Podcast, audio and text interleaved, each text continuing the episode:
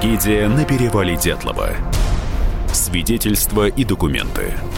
Писатель Николай Андреев исследовал 64 версии загадочной гибели туристов в 1959 году. Читает Алексей Богдасаров. Глава 97.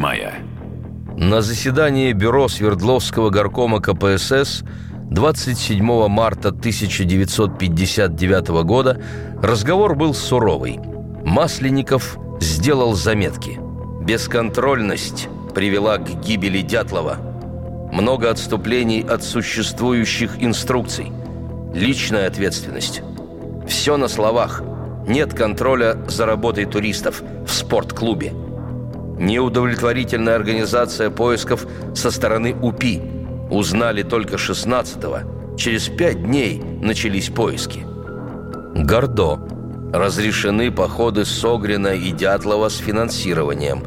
Есть недостатки в организации турпоходов. Иванов. Не надо было направлять в феврале. Ничего сверхъестественного не было. Группа виновата. Ермаш. Беспечное отношение к организации таких походов. Палатка ветхая – надо смотреть прогнозы. Моральные качества группы низкие. Установили палатку не там, выскочили. Предположение. Руководители допустили безответственное отношение к организации туризма. Председателю правкома УПИ Слободину выговор, Гордо снять выговор. В Свердловске были наказаны по партийной линии некоторые коммунисты – по выговору получили Курочкин, председатель Свердловского городского комитета по физической культуре и спорту, и Гордо, руководитель спортклуба Политехнического института. Больше всех пострадал Гордо. Его сняли с работы. У меня нет цели оправдать КПСС в той давней ситуации. Но в то же время при расследовании нужно знать и учитывать реалии того времени – что могла и чего не могла партия. Туристов уничтожил КГБ? Аббревиатура КГБ – одна из самых частых в расследованиях и материалах о гибели дятловцев. Оттенок в высказываниях почти всегда зловещий, и уклон всегда обвинительный. Выдвигают конкретное обвинение. Туристы увидели нечто секретное – за что спецгруппа КГБ и уничтожила их. Но это не убеждает. Какой смысл спецслужбам убивать студентов? Какие такие вещи студенты могли увидеть в безлюдной местности, что их зверски лишили жизни? Да чекисты могли просто приказать «молчите». И молчали бы все как миленькие. Даже без подписки о неразглашении тайны – в те времена понимали, что такое госсекрет. Уж не говоря о том, что если на перевале действовала спецкоманда, она бы так сработала, что и трупов бы не обнаружили. Да и КГБ не допустил бы в район никого из посторонних и уж точно не оставил бы следов в виде уголовного дела. Бесспорно одно – Свердловское областное управление КГБ – наверняка занималось делом пропажи и гибели туристов. Как занималось оно любым чрезвычайным происшествием, которое происходит на подведомственной территории. Прежде всего, эту организацию занимал вопрос, нет ли тут участия врага. Если происходит железнодорожная катастрофа, падение самолета, взрыв на производстве, массовый падеж скота – пожар на производстве и тому подобные катастрофические случаи, первыми на место происшествия прибывают сотрудники КГБ. И первая версия, которую они начинают разрабатывать, не диверсия ли. Если же случалась трагедия типа Дятловской, то есть гибли туристы, альпинисты, то, конечно, она попадала в поле внимания КГБ. Но до определенного момента – пока не становилось ясно, к государственной безопасности дело не имеет отношения. КГБ в советские времена контролировал практически все, вплоть до мыслей граждан. Но контролировал негласно. Негласно комитет наблюдал и за событиями на перевале. При этом надо, однако, учитывать особенности того конкретного периода в истории КГБ, вторая половина 50-х годов. А особенности эти весьма необычны и для многих станут откровением. Чекистов отодвигают от власти. Что, собственно, представлял из себя Комитет государственной безопасности в конце 50-х годов? Есть вещи – о которых не подозревают многие исследователи, когда вешают всех собак на КГБ. Всмотримся в политическую ситуацию того периода нашей истории. Только что прошел 20-й съезд КПСС, на котором была сказана обжигающая правда о Сталине, о зверствах, которые творили органы госбезопасности. Не так давно был казнен всемогущий Берия – который был во главе репрессивных органов. Поэтому отношение к органам было двоякое. Чекистов еще по инерции боялись, но и настороженность к ним в обществе была заметной.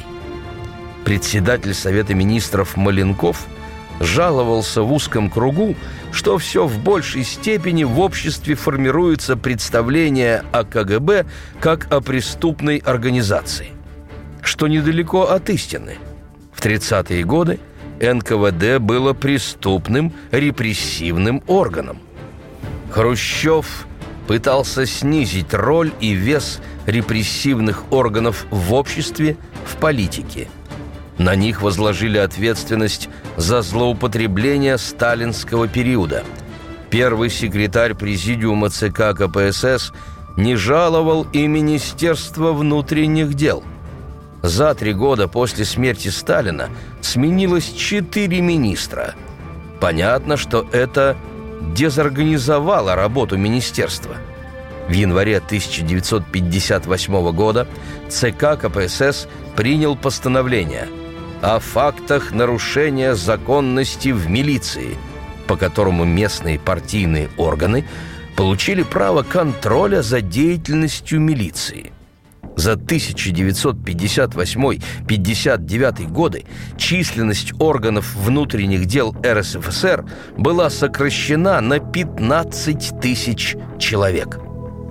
Как раз в 1958-59 годах произошла некоторая гуманизация советской системы. В архиве в документах Свердловского обкома КПСС я нашел несколько бумаг на эту тему – Например, записка отдела административных органов о случаях слишком суровых приговоров судов за мелкие преступления. Приводятся факты. Бухгалтер столовой в Кушве допустила растрату в 2400 рублей. Приговорили к трем годам лишения свободы. В записке говорится – Приговор вынесен без учета того, что на иждивении коврижных – находится сын 13 лет, которого она воспитывает без мужа, что ранее коврижных несудимо и ущерб возместила. Другой случай. Некоего Бочкарева из Свердловска осудили на два года лишения свободы. В записке по этому поводу действия Бочкарева выразились в том, что он – 31.07.59 года завел в барак гражданку Дуневу, спавшую на улице, и облил ее водой. Бочкарев объяснил, что сделал это по причине возмущения поведением Дуневой, которая валялась на улице в присутствии ее малолетних детей. Наказание явно не соответствует тяжести деяния нашел в архиве и отчет Свердловской прокуратуры о том, что делается, чтобы смягчить наказание по бытовым случаям нарушения закона. Для преодоления преступного наследия произвели реформы. Вместо Министерства государственной безопасности был создан Комитет государственной безопасности. Министерства и комитеты – в тогдашней системе власти имели разный вес. Комитеты во властной иерархии стояли намного ниже. Да к тому же КГБ получил приставку при Совете министров СССР. Это был шаг на пути к полному подчинению КГБ партийному аппарату и лишение органов госбезопасности какой бы то ни было самостоятельности. В 1959 году во главе КГБ стоял Александр Шелепин, назначен на эту должность в декабре 1958 года.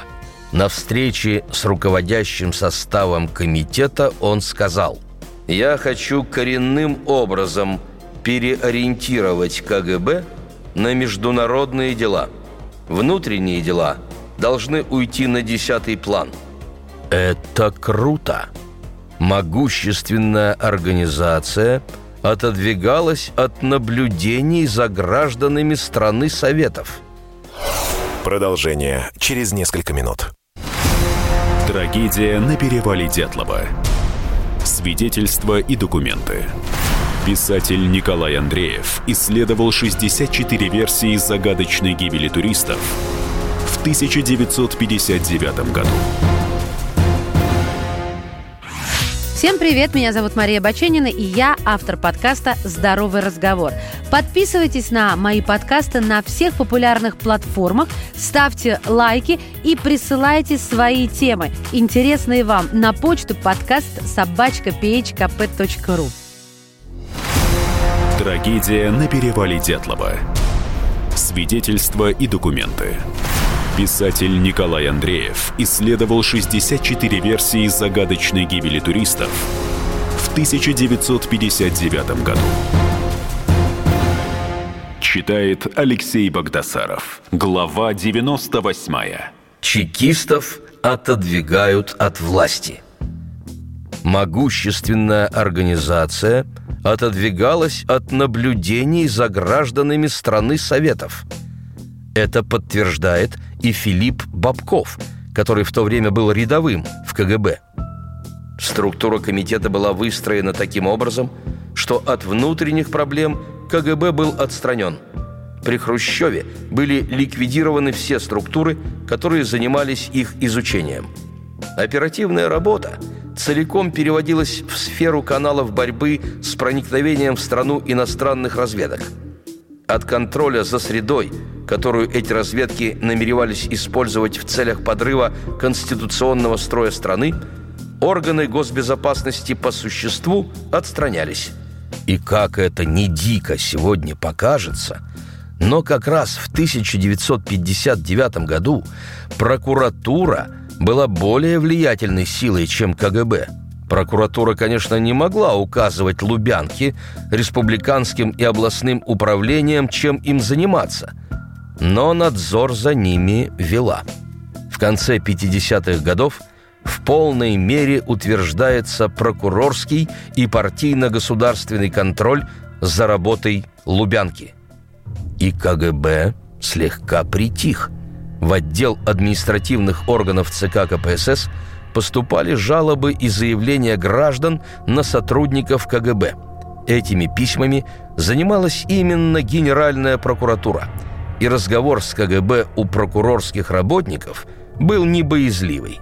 В 1954-58 годах за грубые нарушения законности к уголовной ответственности были привлечены 1342 сотрудника КГБ – 2370 человек понесли наказание в партийном и административном порядке, уволены из органов КГБ, исключены из КПСС, лишены пенсий, воинских званий. Потому все подозрения, что КГБ при расследовании причин гибели группы Дятлова диктовала прокурорским работникам, как им действовать, не имеют никаких оснований. Бардак на Лубянке. еще одно обстоятельство нужно иметь в виду. Неквалифицированные кадры КГБ. Комитет был создан в 1954 году. Во главе Хрущев поставил генерала Серова, надежного и верного своего сторонника. И первое, чем занялся председатель комитета, начал проводить установки Хрущева по устранению из комитета тех, кто недостаточно активно проявил себя в борьбе с Берией. Он пишет в воспоминаниях.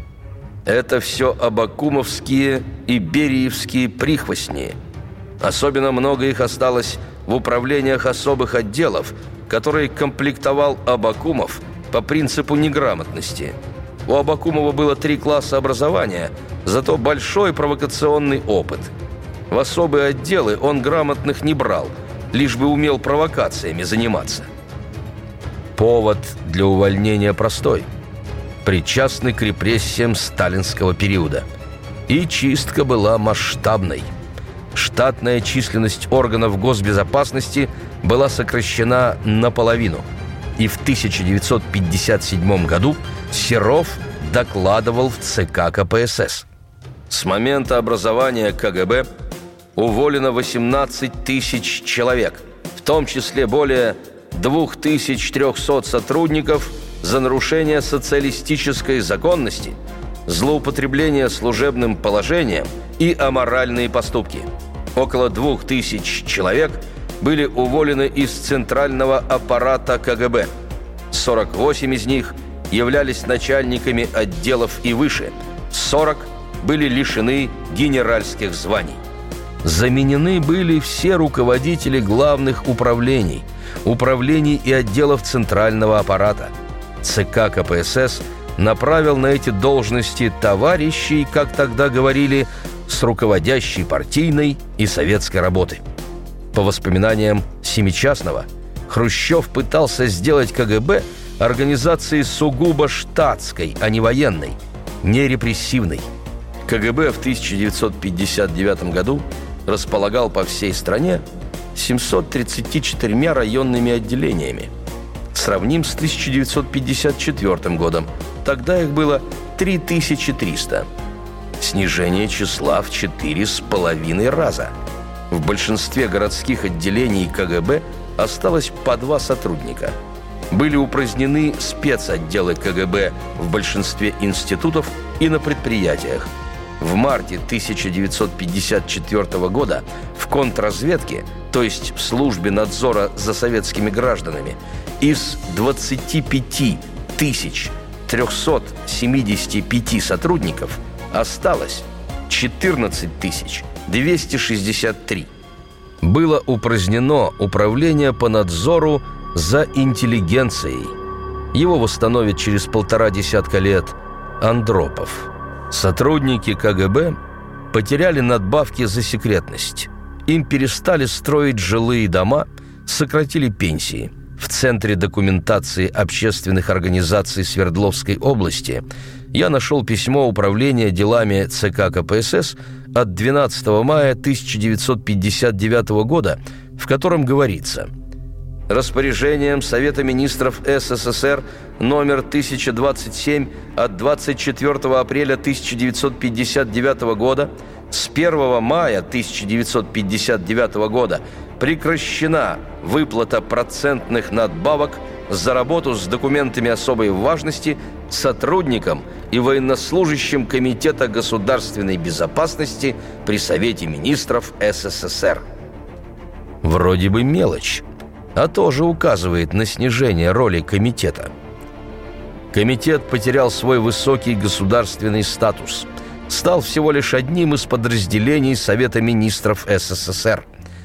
Впрочем, это было некоторой иллюзией, будто он входил в правительственную структуру.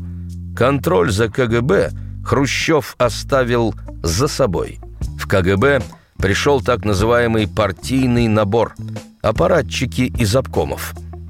А выходцы из партаппарата действовали соответствующе, как привыкли в горкомах-обкомах, нахраписто, грубо, жестко – один из новых начальников на Лубянке, бывший секретарь обкома КПСС, утверждал себя оригинальным способом.